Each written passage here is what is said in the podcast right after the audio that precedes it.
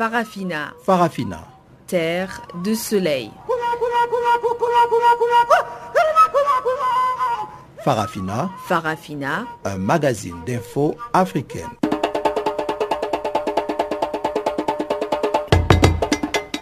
Présentation Pamela Kumba. Merci de nous rejoindre encore une fois pour cette nouvelle édition des actualités en français. Adrienne Kenny est à la technique et voici les titres du jour. Remaniement ministériel au Burkina Faso, neuf nouveaux ministres ont fait leur entrée dans le gouvernement. Et au Gabon, vive réaction après l'augmentation du nombre de députés en période de crise électorale. Voilà donc pour les grandes lignes du jour. Sans plus tarder, cédons d'abord l'antenne à Guillaume Cabissoso pour le bulletin des informations.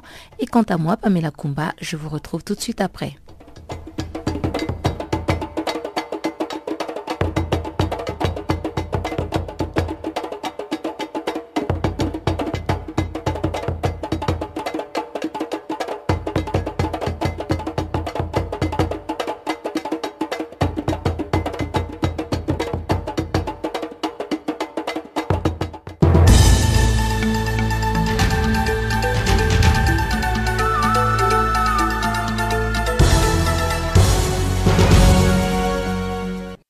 Merci Pamela Kumba. Chers auditeurs de Canal Afrique, bonjour à toutes, bonjour à tous. Nous ouvrons ces bulletins d'information par la République démocratique du Congo où la police a dispersé à coups de gaz lacrymogène des militants de l'UDPS après la messe célébrée ce jeudi à la cathédrale Notre-Dame du Congo à l'occasion de l'an 1 du décès d'Etienne Tshisekedi, président de l'Union pour la démocratie et le progrès social, le principal parti d'opposition dans ce pays.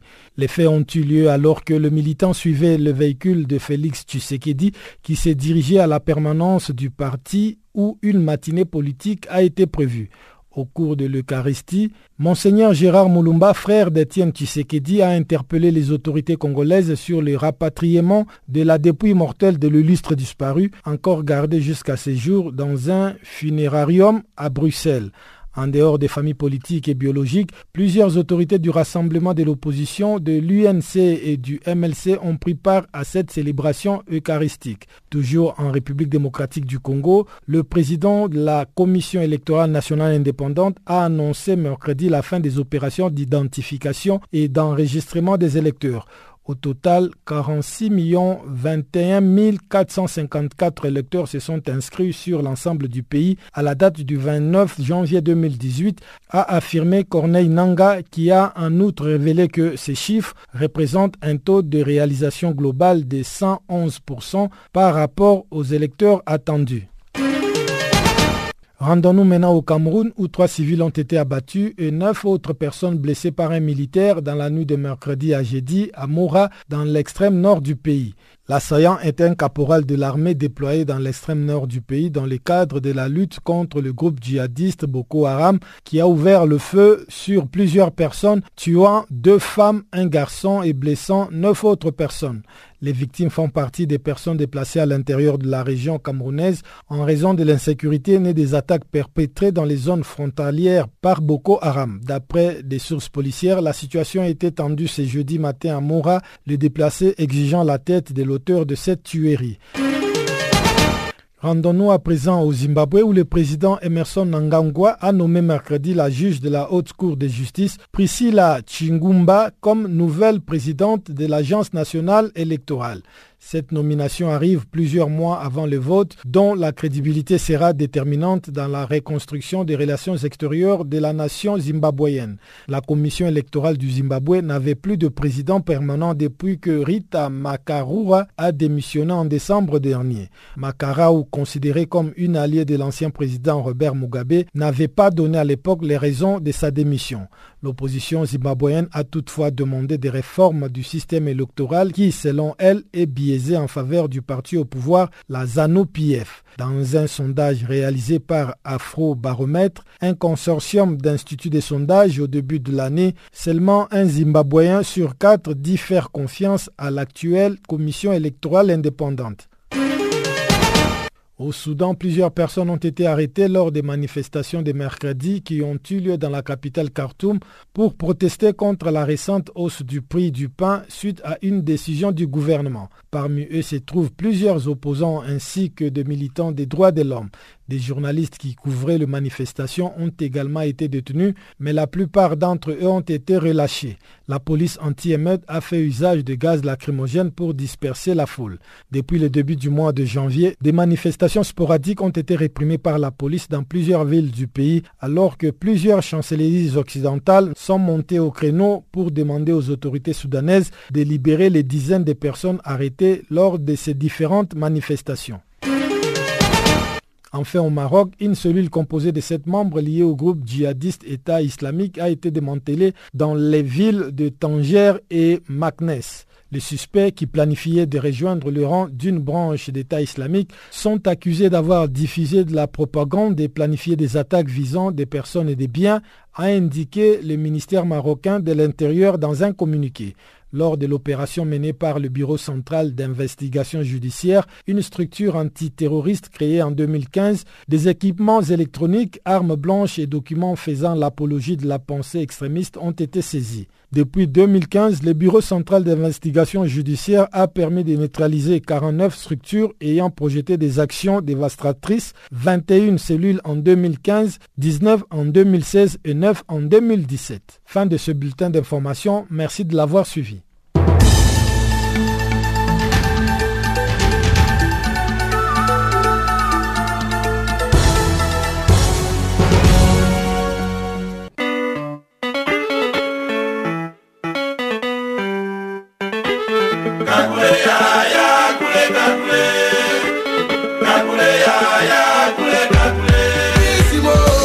Nouveau sur Channel Africa.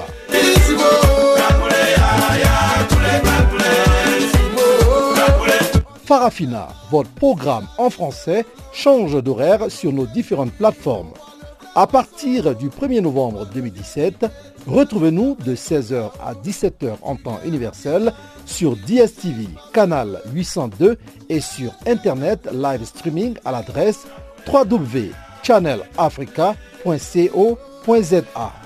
En ondes courte et sur le satellite, retrouvez-nous tous les jours à la même heure, 16h à 17h en temps universel, mais aussi en rediffusion de 23h à minuit. Channel Africa. Remaniement ministériel au Burkina Faso. Chers auditeurs, bonjour. La grande actualité démarre donc dans ce pays où le président Roch Christian Marc Caboret a procédé dans la soirée de mercredi au toilettage du gouvernement. Ainsi, neuf nouveaux ministres font leur entrée, tandis que le reste change juste de portefeuille. Notre confrère Aimé Nabaloum du quotidien Le Grand Reporter nous donne ses impressions sur ce troisième gouvernement burkinabé. Oui, on peut, considérer qu'il s'agit euh, d'un remaniement ministériel euh, parce que quand on regarde la nouvelle composition du gouvernement numéro 3 du régime de Rocca Christian Caboé, il y a essentiellement le ministre de la fonction publique qui a bougé, qui quitte la fonction publique pour prendre la tête du ministère en charge de la sécurité. Et euh, l'ancien ministre de la Sécurité, euh, l'ancien ministre d'État Simon Comparé, et, abandonne son fauteuil pour rejoindre le président du FASO au palais de Kotiam comme ministre d'État auprès du, président du, FASO. Également, l'ancien ministre du Commerce, on se place euh, Stéphane Sanou, qui quitte le gouvernement, mais qui ne quitte pas parce que il devient euh, le secrétaire général du, gouvernement. À part donc euh, le judiciaire entre euh, quelques départements ministériels, il y a que des nouveaux ont fait leur entrée, leur première pour l'essentiel dans ce, dans ce gouvernement-là.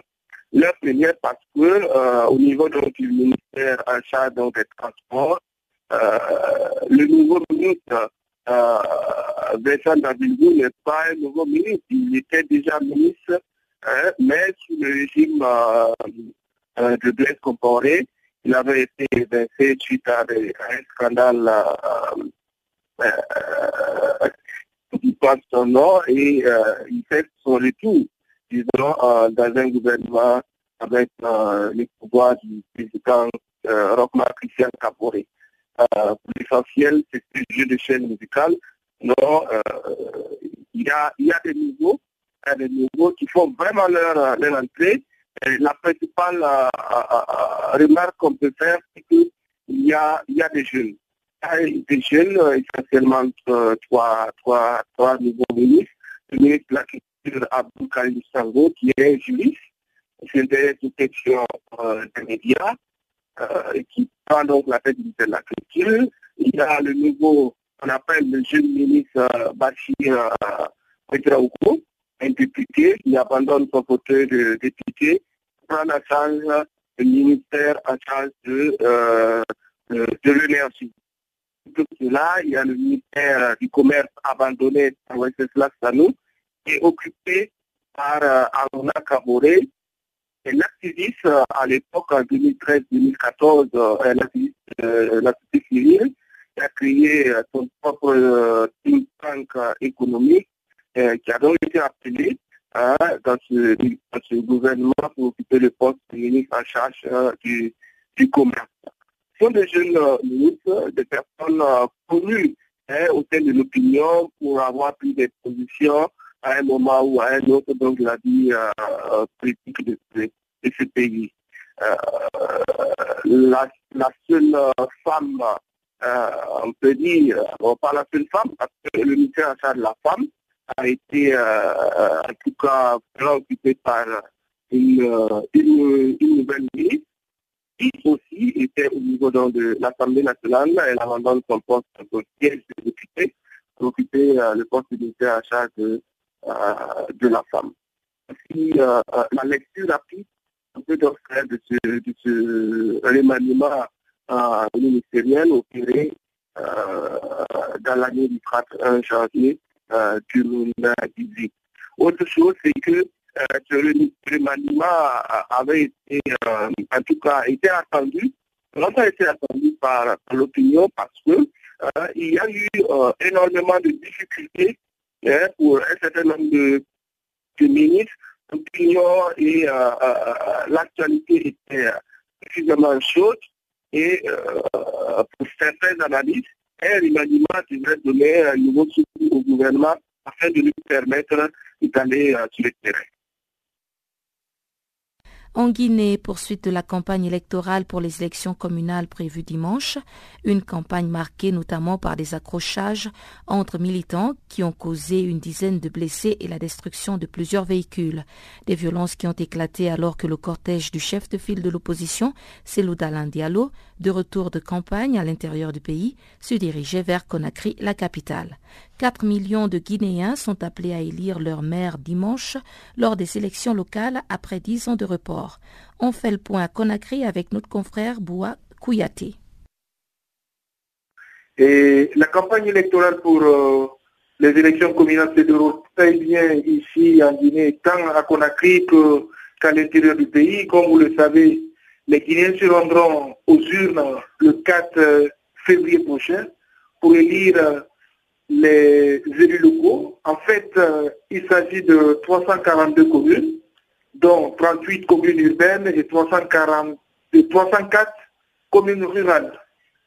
Actuellement, c'est la campagne électorale qui, qui bat son plein ici à Conakry, mais aussi dans les villes de l'intérieur du pays. Et pour ces élections communales, comme vous le savez, depuis 2005, la Guinée n'a pas connu, n'a pas renouvelé les élus locaux. Donc, euh, tous ceux qui étaient à la tête euh, des communes, c'était des gens qui, étaient là par euh, juste sur l'arrangement. Donc, pendant, pour ces élections, vous avez des candidats issus des partis politiques, des différentes formations politiques. Vous avez également des candidatures indépendantes. Par exemple, à Conakry, il y a une candidature indépendante qui tient tête euh, traditionnel parti politique, ici au centre-ville à, Kaloum. Il s'agit de Mme Aminata Touré, et la fille de l'ex-président Sekou qui est candidate à la mairie de la commune de Kalou. Boua, vous êtes sur place à Conakry, donc comment se déroule la campagne en particulier pour l'opposition qui avait vraiment mobilisé tout le monde pour obtenir la tenue de ces élections? Oui, la campagne se déroule très bien pour euh, l'opposition. les militants de l'opposition et ceux de la mouvance, vraiment, ils sont en train de battre la campagne sans aucune incidence. En tout cas, pour le moment, on n'a pas encore euh, enregistré euh, d'incidents majeurs. Seulement, euh, c'est en moyenne Guinée reconnu comme le fief de l'opposition et principalement c'est le fief du principal parti d'opposition. Je veux parler de l'UFDG qui est dirigé par l'ex-premier ministre Ngalo. Là-bas, il y a eu des accrochages entre les militants de l'opposition et ceux de ce parti de l'UFDG. Sinon, à part ces incidents isolés, et la campagne électorale se déroule très bien à Kalou, mais aussi ici à Conakry, mais aussi à l'intérieur du pays. En tout cas, pour le moment, il n'y a pas d'incident. Il n'y a pas d'incident. Ça se passe très bien entre les militants de l'opposition, mais également avec ceux de la mouvance présidentielle. Est-ce qu'on observe un engouement particulier par rapport à ces élections? On sait que beaucoup de militants de l'opposition et du pouvoir s'étaient dit prêts à participer en nombre à ces élections, mais est-ce que on remarque cet engouement de la population vis-à-vis de ces communales? Bon, en ce qui concerne l'engouement, il n'est pas comme ça. La population va tranquillement à ses occupations. Seulement par euh, moment, on voit des cortèges, n'est-ce pas, des partis politiques ou bien des candidats qui défilent euh, de temps en temps. Ils passent dans les quartiers pour euh, parler de leurs candidats. Sinon, ici à Conakry, mais aussi à l'intérieur du pays, il n'y a pas assez d'engouement par rapport à ces élections communales. Et quels sont les enjeux autour de ces élections quand on sait que l'opposition tenait particulièrement à voir ces élections organisées coûte que coûte? Oui, les, les, enjeux sont des tailles. Vous savez, euh, ce n'est pas les, les seulement qu'on est en train de lire, mais on, on, va élire le président des quartiers. C'est-à-dire, si vous prenez une commune, le maire qui sera élu président ou bien le parti qui sera élu président dans une commune, c'est ce parti qui va placer ces hommes ou bien ces, ces militants à la tête des différents quartiers. Donc, euh, ces élections constituent vraiment un enjeu de taille, n'est-ce pas, pour les élections euh, présidentielles qui se profilent à l'horizon pour 2020. Euh, Au Sénégal, l'un des grands partis de l'opposition, le Parti démocratique sénégalais et ses partenaires, prévoit une marche le 9 février. Ils veulent dénoncer notamment la fraude électorale et le refus d'auditer le fichier électoral par des experts internationaux. Cette formation politique de l'ex-président Maître Abdoulaye Wade a aussi fait appel aux populations pour saboter la visite du président français Emmanuel Macron par le biais de manifestations pacifiques. Plus de détails avec Lamine Ba, un membre du bureau exécutif du PDS. Ben, cette marche, c'est toujours dans le, dans le même registre, hein, de, de dénoncer les problèmes liées aux difficultés dans le processus électoral, euh, et puis bon, la manipulation de la justice pour le fait de, vouloir écarter des potentiels adversaires, en l'occurrence Khalifa et, Karim. Donc, euh, mais aussi l'exigence d'un processus, euh, d'un audit du fichier électoral, la désignation aussi d'un organe ou personnalité neutre pour superviser donc le processus. Mais est-ce que vous pensez que le président Macky Sall va être sensible à ces doléances, puisque par le passé, on a quand même vu qu'il euh, ne semble pas très intéressé à, aborder les, euh, euh, les doléances des opposants. il est, il est, dans une logique de calcul politique, mais il sera contraint à faire ça parce que l'opposition va, après cette marche, se retrouver autour d'une plateforme intitulée Initiative 2019 pour exiger d'une commune, d'une voie commune, euh, toutes les revendications hein, qu'ils voudraient émettre sur le processus électoral et sur l'organisation des élections. Euh, ils ont même amorcé un dialogue, même des partis qui étaient partis répondre au dialogue se sont retirés de, ces concertations-là. Donc l'opposition s'organise présentement et va vers euh, un rapport de force. C'est inévitable, ça c'est inévitable. Parce que déjà, ce que tu dis, c'est vrai, il y a une rupture de confiance, les gens ne lui font même plus confiance.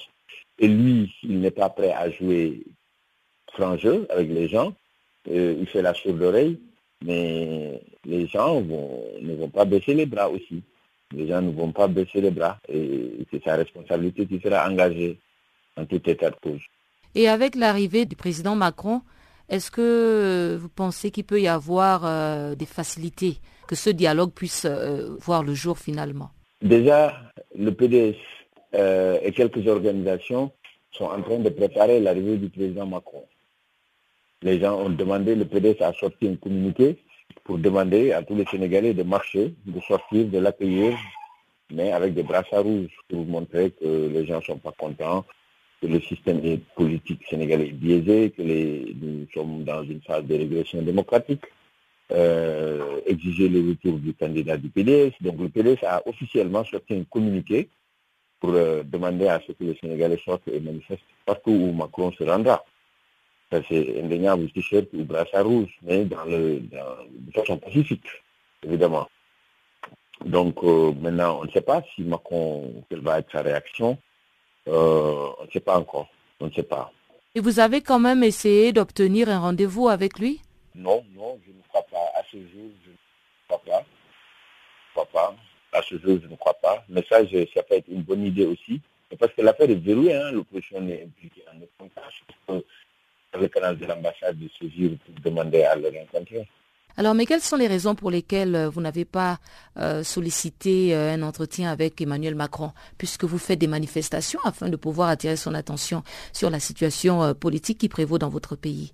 Est-ce que c'est c'est parce que effectivement aujourd'hui la France n'entretient plus ses relations controversées avec ses anciennes colonies en voulant s'imposer, s'immiscer dans les affaires politiques, ou bien vous avez d'autres raisons? Non, on intègre ça. Hein. Nous, on n'attend pas de la France de solution, mais en tant qu'amis partenaires euh, stratégiques, euh, on se doit de l'informer. À eux maintenant d'en faire ce qu'ils veulent. C'est aussi simple que ça. Vous comprenez, nous, on nous, d'ailleurs, nos relations avec la France ne sont pas. Vous savez, quand Ouad était là, il a pris pas mal de décisions qui n'étaient pas en droite ligne des intérêts de la France. L'affaire euh, Bolloré avec les diplômes euh, le fait de demander à l'armée française de, lever l'encre, euh, tout ça ont été mal, ont été perçus comme des actes contre les intérêts de la France. Et, c'est pourquoi ils n'ont même pas attendu pour manœuvrer, comploter et puis précipiter le départ du président Ouad. Ça c'est indéniable, nous savons. Nous n'attendons pas grand-chose de Macron, ça c'est sûr. La question de l'augmentation du nombre de députés continue de susciter des réactions au sein de la classe politique gabonaise. Le gouvernement a adopté le projet d'ordonnance actant du passage du nombre de députés de 120 à 143. Alors que le pays traverse une crise économique, cette augmentation du nombre de députés est perçue comme une turpitude qui coûtera cher à l'État. Réaction de l'analyste politique Jean de Makatamangoy. Bon, nous avons, comme euh, le commun gabonais, nous avons appris la semaine dernière que le nombre de députés est passé de 120 en 143, soit donc 23 euh, députés d'augmenter. Euh, nous pensons que par les temps actuels, augmenter le nombre de députés serait augmenter le nombre de charges de l'État. En ce moment de, de conjoncture morose, il convient de noter qu'il faut plutôt réduire le nombre de députés. À la limite, il serait aller plus loin en supprimant le Sénat qui au demeurant n'est qu'une chambre d'enregistrement, augmenter le nombre de députés, honnêtement, pour le commun de Gabonais, la majorité que nous avons rencontrée, c'est une euh, turpitude de plus.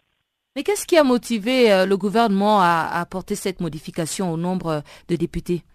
Bon, déjà, ils ont pour argumentation le dialogue social qui a eu en Gondier, qui avait donc euh, accouché de cette augmentation du nombre de députés pour pouvoir, euh, dit-il, coller aux réalités démographiques euh, du Gabon. Or, à ce que semble, nous avons, euh, par exemple, à Libreville, ils ont, dans les Suères, ils ont 26 députés, et dans haut il y a 22. Ce qui est une aberration quand on sait que le Haut-Tougoué n'est pas plus peuplé que le Wellington. et encore moins la Ngouni et la Nyanga. On, ne sait pas trop bien qu'est-ce qui a prévalu pour que le, le Haut-Togo en toujours G2 devienne la province la plus peuplée en termes de députés? Mais est-ce que ça ne rentre pas dans le cadre d'une stratégie de favoritisme de cette région? D'où est euh, originaire le président de la République? Bon, euh, il ne peut pas l'expliquer comme ça. Ils ont trouvé une argumentation spécieuse pour dire que euh, c'était pour coller aux réalités démographiques en termes de, de redécoupage électoral des sièges. Mais en réalité, c'est une récompense, suivez mon regard. Et à part le nombre de députés, euh, j'ai aussi vu que le nombre de sénateurs, par contre, a été réduit. Alors, est-ce que ça donne un sens? Pourquoi augmenter le nombre de députés et réduire le nombre de sénateurs? Mais tout est un contresens, effectivement, parce que euh, dans la loi révisée, il est prévu un député par siège, plutôt un député par siège, et dans le cadre, quand on le compte le parti, c'est-à-dire qu'un membre du bureau politique par siège. Ce qui revient à dire que de manière logique, on aurait pu avoir la même configuration au niveau du Sénat. Si dans une localité, une localité a trois députés, on aurait dû avoir trois sénateurs aussi euh, dans cette localité pour coller à l'argumentation selon laquelle on trouverait donc un député par membre du bureau politique une député, donc un, siège par membre du bureau politique. tout ça là est, tellement spécieux que, euh, que le commun des Gabonais a du mal à donner une explication qui vaille. Mais toujours est-il que, en réduisant le nombre de sénateurs, là aussi, euh, le gouvernement a ouvert là une autre euh, porte de Pandore. Parce que les sénateurs en ce moment ne sont pas du tout contents qu'on ait vu leur nombre diminuer en augmentant celui des députés. C'est encore une bataille que le gouvernement devra euh, livrer contre les sénateurs. Et au niveau de l'opposition, est-ce que l'opposition a des moyens de pression afin de pouvoir... Euh, bon, c'est vrai que vous avez mentionné que c'est une résolution qui a été prise lors du euh, dialogue national, mais est-ce que à ce niveau, l'opposition peut quand même faire pression sur la base de la fracture économique que subit le Gabon en ce moment? L'opposition peut faire pression, mais ils n'ont quel moyen de voir aboutir euh, leur pression? Aucun moyen, notamment au niveau des institutions qui sont déjà euh, les institutions qui sont déjà noyautées par le, pouvoir en place, euh, le seul moyen de l'opposition, c'est saisir la Cour constitutionnelle. Mais comme euh, d'habitude, nous savons toujours de quel côté elle penche. la tour de Pise. l'opposition, aujourd'hui, certainement, n'est peut-être pas à faune. Elle n'est pas à faune, mais l'opposition n'a pas assez de moyens pour infléchir la position du gouvernement. Donc, ils sont obligés, l'opposition est obligée, les bras croisés, de regarder que tout cela se fasse avec certainement euh, au finish euh, euh, la loi divine pour trancher. Une plainte a été déposée le 15 janvier contre l'État camerounais devant le Conseil constitutionnel pour contester les multiples coupures d'Internet dans les régions anglophones qui durent depuis un an. Le réseau de défenseurs des droits humains de l'Afrique centrale, à la base de cette initiative, espère ainsi créer un précédent alors que plusieurs pays africains ont eu recours à cette pratique ces derniers mois pour étouffer les mouvements de contestation. Maximilienne Ngombe est la directrice exécutive du REDAC. Le réseau de défenseurs des droits humains a déposé deux plaintes une plainte au niveau de la Commission africaine contre la République du Cameroun pour la violation des articles 6 et 7 1D de la Charte africaine des droits de l'homme et des peuples. L'article 6 qui dit tout individu a droit à la liberté à la sécurité de sa personne. Nul ne peut être privé de sa liberté sauf pour des motifs et dans des conditions préalablement déterminées par la loi. En particulier, nul ne peut être arrêté ou détenu arbitrairement. Et donc, ça concernait 71, 71 activistes dans la zone du sud-ouest du nord-ouest du Cameroun, zone anglophone, qui avaient été arrêtés arbitrairement. Et ça incluait, n'est-ce pas, l'avocat Baristan Congo qui est aujourd'hui euh, libéré et justice Ayab, justice Ayapo et, docteur Fontaine Liba. Donc, à côté de cela, donc quand on a soumis cette plainte-là, on n'avait pas encore euh, été face à la coupure d'Internet. C'est suite à la soumission de cette plainte que nous avons été est confronté à la coupure d'Internet dans les zones anglophones, c'est vrai, mais aussi euh, dans des, bureaux, des ONG qui œuvrent au Cameroun et qui œuvrent euh, sur les thématiques des droits civils et politiques. Donc on était bien obligé de soumettre une plainte pour que le Cameroun, l'État du Cameroun qui est signataire de la Charte africaine, qui, est signataire et qui est membre des Nations Unies, et parce que tout le monde sait que l'Assemblée générale des Nations Unies a adopté une résolution euh, qui dit que Internet, la connexion Internet fait partie d'un droit fondamental, un des droits fondamentaux qui concourt au droit à l'information et à l'accès à l'information et au droit à l'opinion. Donc, euh, c'est de notre devoir de dire que euh, c'est délibéré et que l'État du Cameroun est en train de violer, n'est-ce pas, toutes les conventions et tous les instruments librement ratifiés et librement signés par. Donc voilà pourquoi nous avons, n'est-ce pas, euh, porté plainte euh, contre l'État du Cameroun. Et cette plainte, madame, je vois ici que vous l'avez déposée auprès du Conseil constitutionnel au Cameroun même. Est-ce que vous attendez à ce que ces, conseils constitutionnels vous donnent raison quand on sait que, d'une façon générale, la justice au Cameroun est sous les bottes des autorités locales? Euh, la justice au Cameroun est sur la botte de l'exécutif. Ce n'est même pas sur les autorités locales, mais sur l'exécutif. Mais nous avons aussi vu de, de, plus en plus qu'il y a eu des magistrats courageux qui ont dit le droit. Hein, nous venons, nous allons, vous avez suivi beaucoup de cas où de la justice ici au Cameroun qui est sous le sous la botte de l'exécutif. Il il y a quand même des magistrats courageux qui ont dit le droit. Et nous espérions que, n'est-ce pas, nous allons avoir euh, une, oreille attentive euh, de, certains de ces magistrats euh, qui, qui pourraient dire le droit. Nous ne sommes pas dupes, mais c'était au moins que communauté nationale, régionale et internationale sache ce qui s'est passé au Cameroun et que chacun joue sa partition. Nous, nous avons appris, nous ne nous faisons pas d'illusions, nous n'avons pas reçu une réponse d'elle, mais nous avons des bribes que elle, la Cour, aurait annulé la plainte, aurait classé la plainte. Mais comme l'administration est écrite, nous ne pouvons pas être dans les suppositions, nous attendons.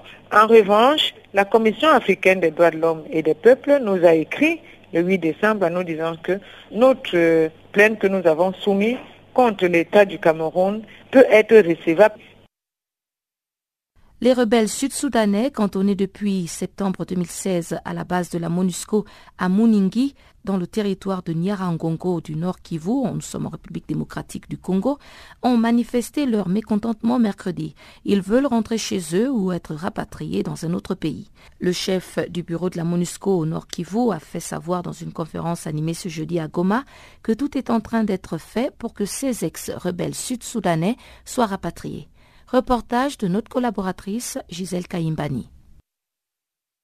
Soulèvement des ex-rebelles sud-soudanais mercredi 31 janvier 2018 à Monigui, près de la ville de Goma, au nord Kivu, à l'est de la République démocratique du Congo. Ceux-ci réclamaient qu'ils soient ramenés chez eux ou dans un autre pays d'accueil où se trouvent les membres de leur famille. Depuis septembre 2016, ces ex-rebelles sud-soudanais fuyaient des atrocités dans leur pays. De lors, certains d'entre eux ont été rapatriés, mais plus de 300 sont encore dans cette localité de Monigui. Et pour ceux qui restent, ils veulent aussi être rapatriés ou rentrer dans leur pays, raison de leur mécontentement. Paluku Kisoka de la société civile de Monigi précise.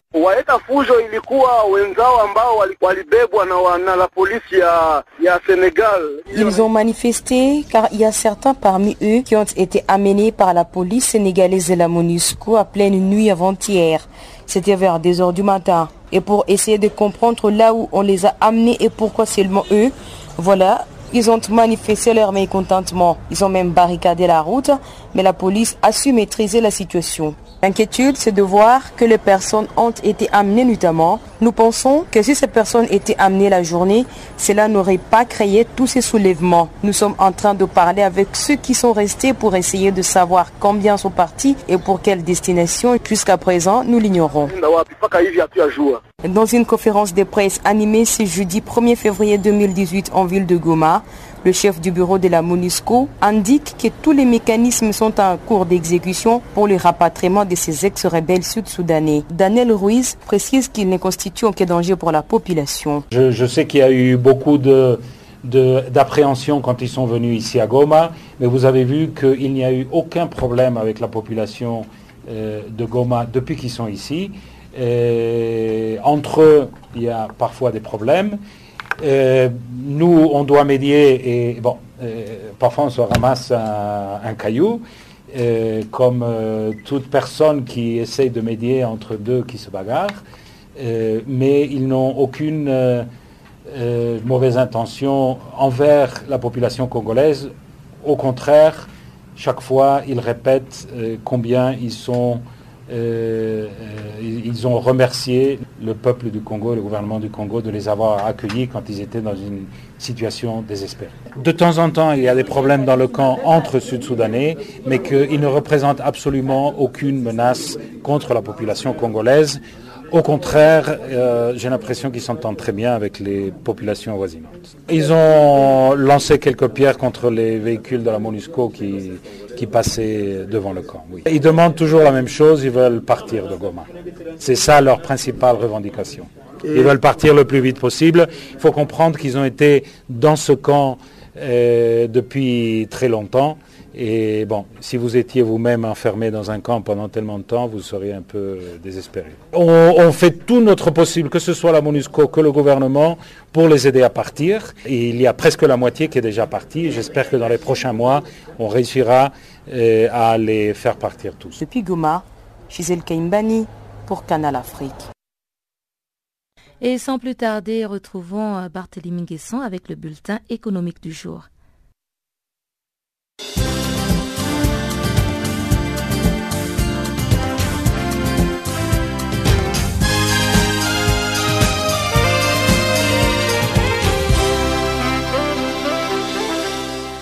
Bonjour Pamela, bonjour et bienvenue à tous. Commençons notre bulletin de l'économie en Namibie où les réserves de devises ont augmenté fin décembre 2017 à 2,48 milliards de dollars américains contre 2,38 milliards à la fin du mois de novembre. C'est ce qu'a annoncé jeudi la Banque centrale de Namibie qui attribue cette hausse à l'afflux de recettes venues de l'Union douanière de l'Afrique australe ainsi qu'au deuxième décaissement d'un prêt de la Banque africaine de développement. La Namibie a annoncé au mois de mai avoir obtenu un prêt de 830 millions de dollars américains de la part de la BAD pour financer son déficit budgétaire et ses projets d'infrastructure. Le prêt sera réparti sur une période de deux ans. 500 millions de dollars seront consacrés à l'appui budgétaire, tandis que 333 millions seront utilisés pour financer des infrastructures dans des secteurs tels que les transports et l'énergie renouvelable. Et puis en Afrique du Sud, le président Jacob Zuma a félicité mercredi le gouverneur de la Banque de réserve sud-africaine, Lesedja Kanyaro, pour avoir reçu le prix du gouverneur de l'année 2018. M. Kanyaro a également été nommé récemment président du Comité monétaire et financier international du FMI. Il va assumer ce rôle pour une durée de trois ans.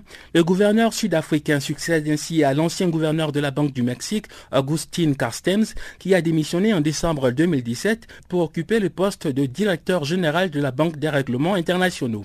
Le Comité monétaire et financier international du FMI comprend les ministres des Finances et les gouverneurs des banques centrales. C'est l'organe consultatif principal du Conseil des gouverneurs du FMI. Il délibère sur les principales questions de politique auxquelles doit faire face le Fonds monétaire international.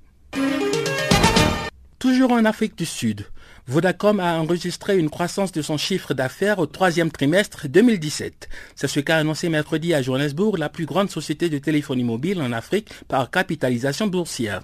Son chiffre d'affaires a progressé de 6,7%, soit 1,89 milliard de dollars au cours du troisième trimestre 2017, contre 1,2% sur la même période en 2016. Le nombre d'abonnés actifs sur tous ces marchés a augmenté de 13% pour atteindre 73,6 millions.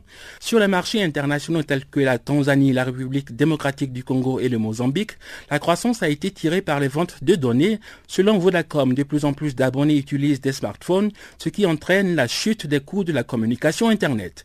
Le groupe de téléphonie mobile a indiqué que son chiffre d'affaires relatif à M-Pesa, le service de banque mobile populaire dans les pays sous-desservis par les banques traditionnelles, a progressé de 33%, l'entreprise ayant élargi son offre en Afrique subsaharienne. Les actions de Vodacom ont gagné 6,4% cette année. Le groupe pèse désormais environ 22,43 milliards de dollars. Son concurrent multinational MTN est évalué à 20,75 milliards de dollars. MTN demeure le plus grand opérateur de téléphonie sans fil d'Afrique en ce qui concerne les ventes et le nombre d'abonnés. Le cabinet d'audit et de conseil financier KPMG vient de publier un rapport intitulé Promesses de croissance 2018. L'étude a classé le Kenya au 112e rang mondial, derrière 11 autres pays africains. Selon le document, l'île Maurice, le Botswana et le Rwanda sont les pays d'Afrique les plus prometteurs en termes de croissance future. Sur les critères de la force institutionnelle, le rapport indique que le Rwanda trône au-dessus de la plupart des autres pays africains. En matière de stabilité macroéconomique, le Kenya qui surclasse le Rwanda, l'île Maurice et le Botswana se retrouve derrière des pays comme l'Égypte, le Maroc, le Cap-Vert, le Ghana, l'Algérie et la Tunisie. Terminons notre bulletin de l'économie à Madagascar. Le séminaire international sur le développement durable de la filière cacao prend fin ce jeudi à Antananarivo. La rencontre internationale est organisée dans la capitale malgache sous l'égide du Conseil national du cacao.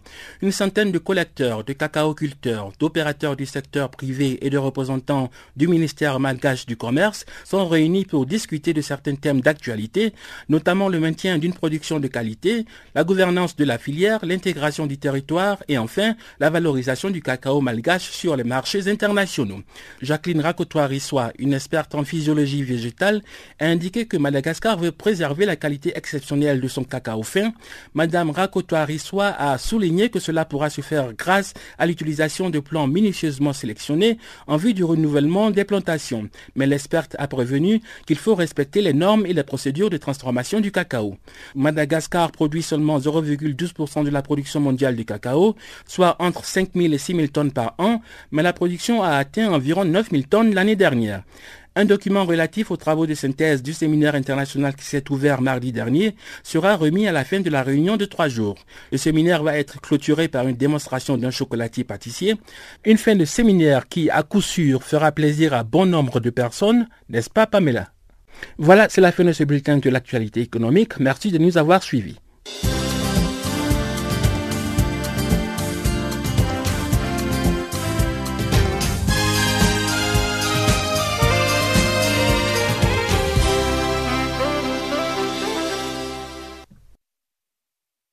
Oui, Barthélémy Guessant, ça me semble bien appétissant à vous entendre parler. Le siège de l'ONU à New York accueille depuis quelques jours le Forum de la jeunesse. Placé sur le thème Le rôle des jeunes dans l'édification de la viabilité et à la résilience des communautés urbaines et rurales, ce forum a bénéficié de la participation d'une vingtaine de ministres, à l'instar de Mounouna Fotso, ministre de la Jeunesse et de l'Éducation civique du Cameroun.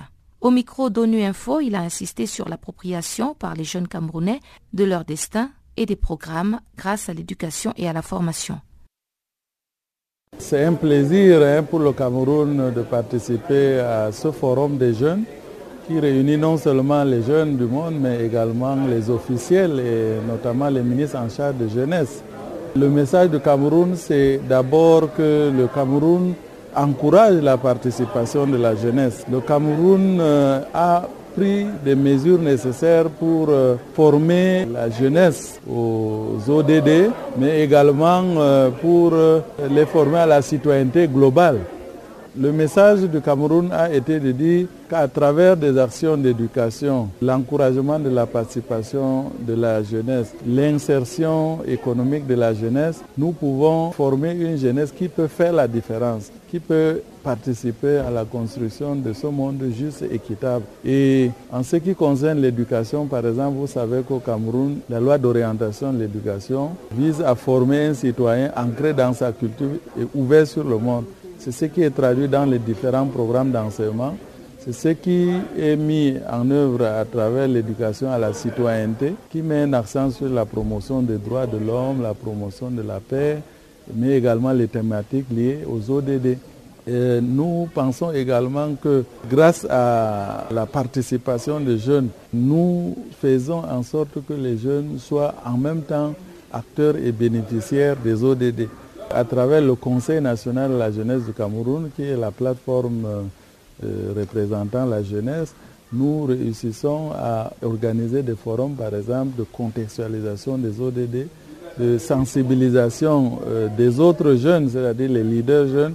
Le Conseil national de la jeunesse du Cameroun sensibilise d'autres jeunes sur les objectifs de développement durable. En matière d'éducation civique, par exemple, les jeunes volontaires vont dans les communautés participer à travers le volontariat, parce que nous avons un programme national de volontariat, agir à la base sur euh, l'amélioration des conditions de leur communauté dans les différents secteurs visés par les objectifs de développement durable.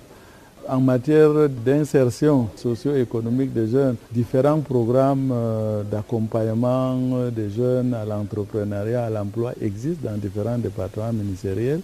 Alors au niveau du ministère de la Jeunesse, ce que nous avons fait, c'est mettre en place un observatoire national de la jeunesse dont la mission est non seulement d'informer les jeunes sur les opportunités qui existent, mais également les conseiller et les orienter vers ces opportunités, les accompagner à travers les conseils en insertion, les co-accompagner avec les autres programmes mis en place.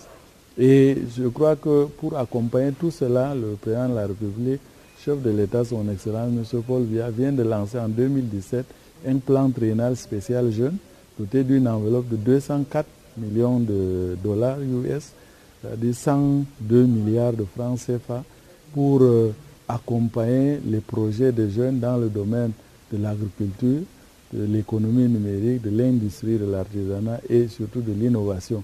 Ceci pour faciliter et accélérer l'insertion économique de la jeunesse. Alors on l'a vu, euh, Monsieur le Ministre, vous êtes euh, entouré euh, de plusieurs jeunes, d'une délégation assez fournie. Quels sont ces jeunes au Cameroun qui vous ont accompagné et qu'est-ce qu'ils sont venus ici apporter comme message? Au Cameroun, nous faisons notre l'assertion des jeunes selon laquelle ce qui est fait sans les jeunes est contre les jeunes. C'est la raison pour laquelle toutes les activités dont je venais de parler, les actions du gouvernement en faveur des jeunes sont élaborées est mise en œuvre avec la jeunesse, avec l'interface donc le Conseil national de la jeunesse du Cameroun. C'est la raison pour laquelle la délégation que je conduis effectivement a une forte dose des jeunes du Conseil national de la jeunesse, mais également des officiels.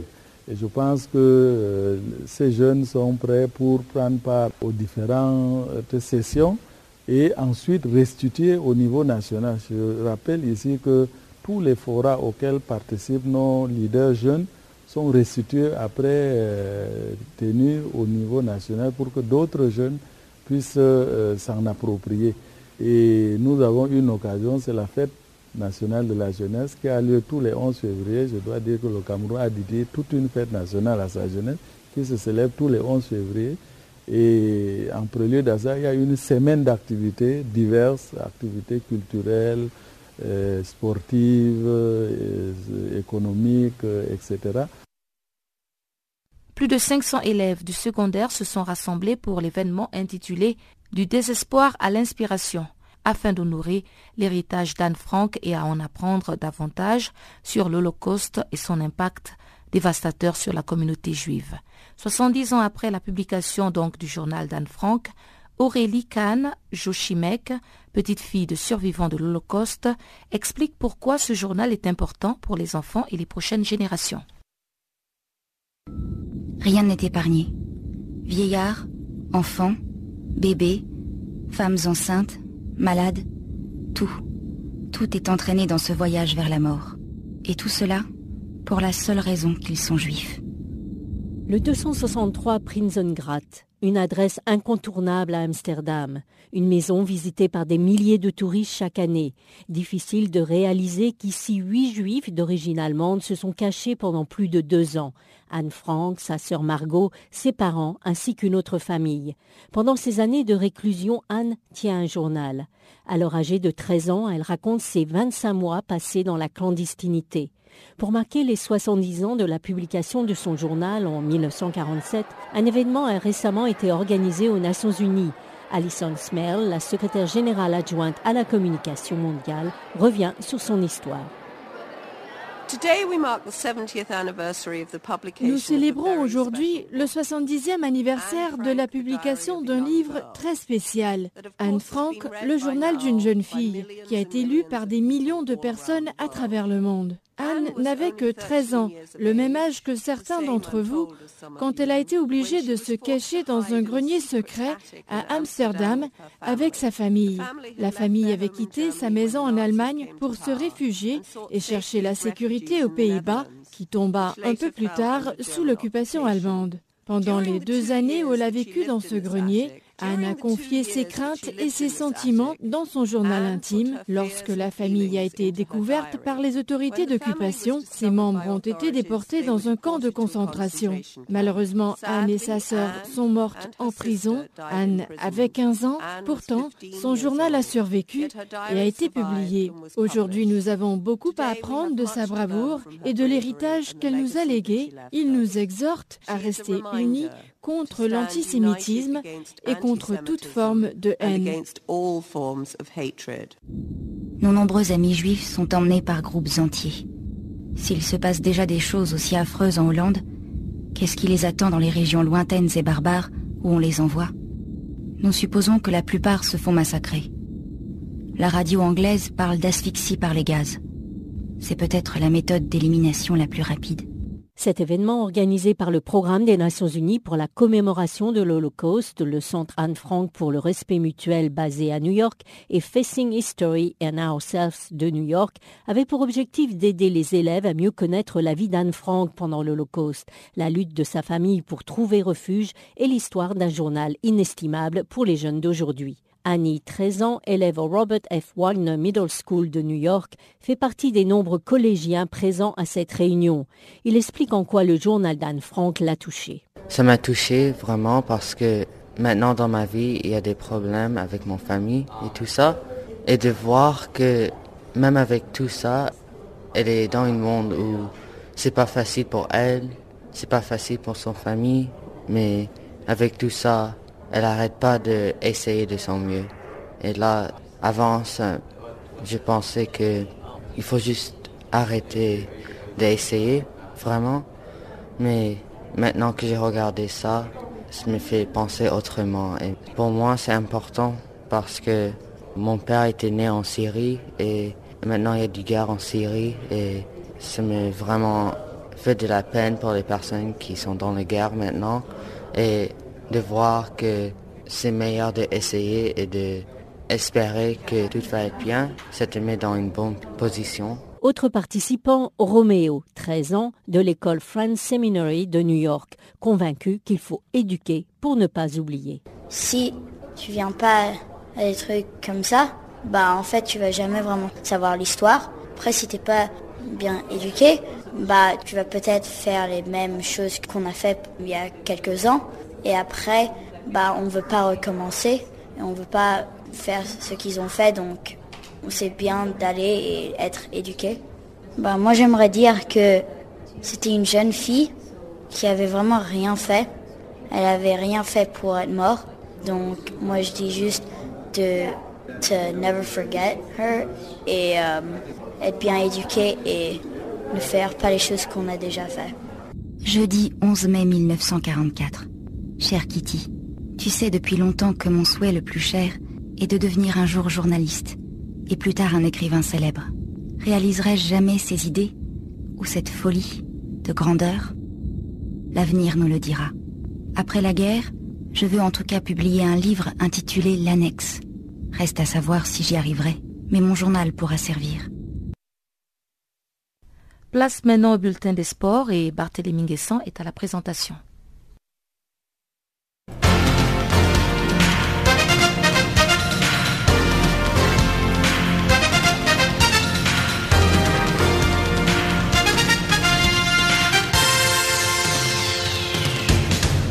Bonjour et bienvenue à tous. Démarrons notre bulletin des sports au Maroc où se tient le Tchad 2018. Le pays hôte s'est qualifié difficilement pour la finale du tournoi devant la Libye, battu 3 1 dans un stade Mohamed V de Casablanca plein à craquer. C'est El Kaabi qui a ouvert le score pour les Lions de la classe à la 77e minute de jeu. Le meilleur buteur de la compétition a donné l'avantage au Maroc de la tête sur un centre de Zakara Adraf. Mais à quelques minutes de la fin du match, la Libye a obtenu l'égalisation par Abdulrahman Khalifa la 86e minute suite à une grosse bévue du gardien marocain Zniti dans sa surface. En prolongation, El Kaabi a récidivé en inscrivant son huitième but du tournoi sur corner à la 96e minute. Walid El Karti a anéanti les espoirs libyens en marquant le troisième but marocain sur penalty à la 118e minute. Le Marocain Ayoub El Kaabi demeure le meilleur buteur du tournoi.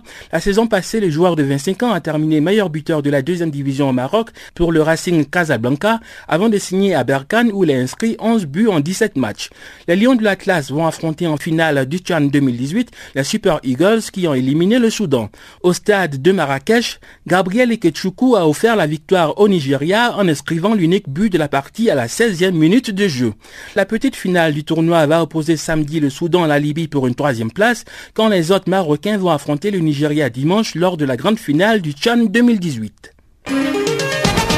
Et puis en Afrique du Sud, les matchs en retard du championnat de première division ont enregistré un choc le mercredi. L'Ajax Cape Town a battu à domicile Orlando Pirates 3 à 0. Les guerriers urbains du Cap ont ouvert le score grâce à Leboussa à la 12e minute.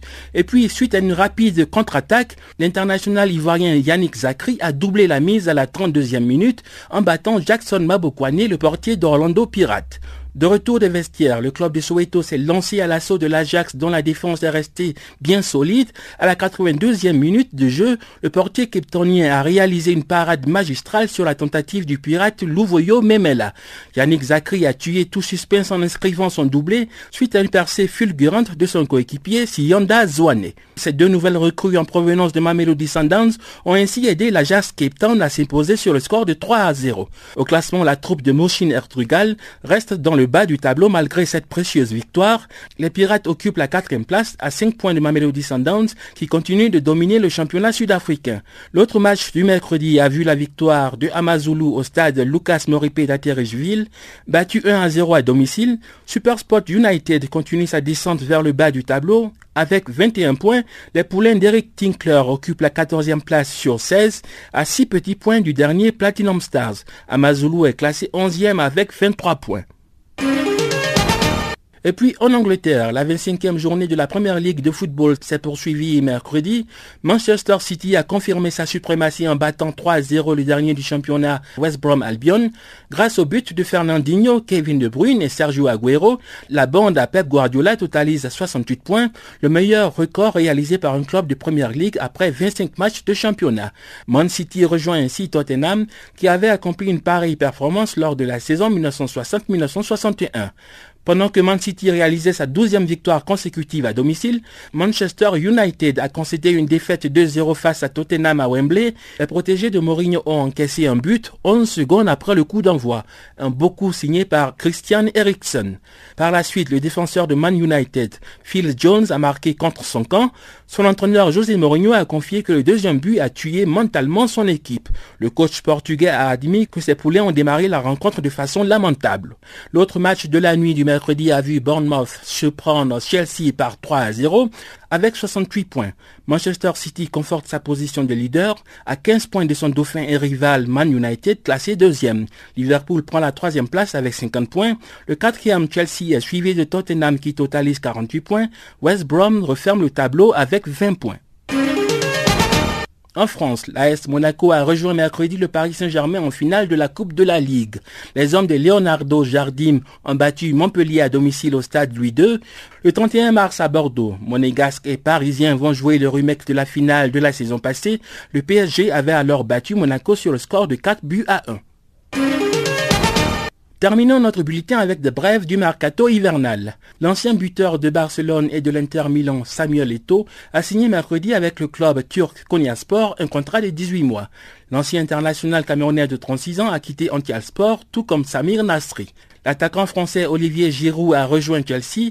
Le Belge Michou Batshuayi est prêté à Dortmund. Junior Kabananga quitte le FC Astana pour rejoindre le club saoudien Al Nasser pour deux ans. L'attaquant algérien Islam Slimani a été prêté à Newcastle jusqu'à la fin de la saison. Voilà, c'est la fin de ce bulletin de l'actualité sportive. Merci de nous avoir suivis.